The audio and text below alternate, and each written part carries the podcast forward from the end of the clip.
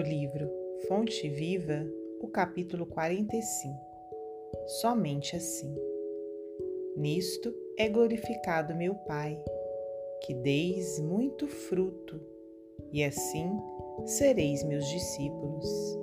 Jesus, no Evangelho de João, capítulo 15, versículo 8. Em nossas aflições, o Pai é invocado. Nas alegrias, é adorado. Na noite tempestuosa é sempre esperado com ânsia.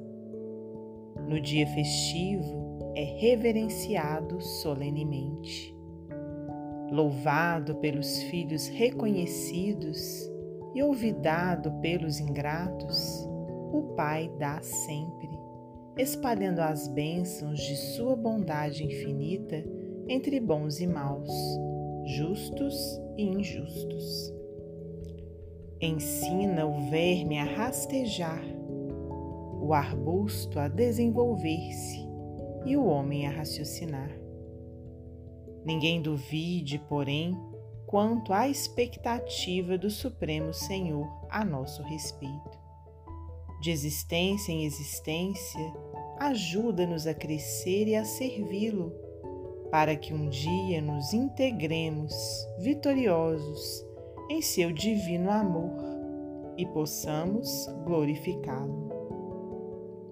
Nunca chegaremos, contudo, a semelhante condição simplesmente em razão dos mil modos de coloração brilhante dos nossos sentimentos e raciocínios. Nossos ideais superiores são imprescindíveis e, no fundo, assemelham-se às flores mais belas e perfumosas da árvore. Nossa cultura é, sem dúvida, indispensável e, em essência, constitui a robustez do tronco respeitável. Nossas aspirações elevadas são preciosas e necessárias e representam as folhas vivas e promissoras. Todos esses requisitos são imperativos da colheita. Assim também ocorre nos domínios da alma. Somente é possível glorificar o Pai quando nos abrimos aos seus decretos de amor universal, produzindo para o bem eterno.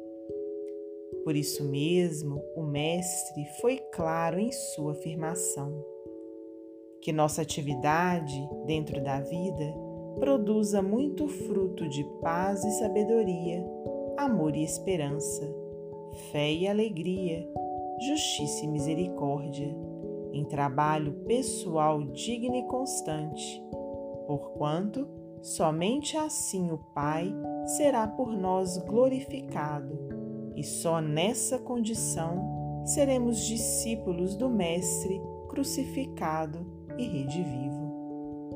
Emmanuel, psicografia de Francisco Cândido Xavier.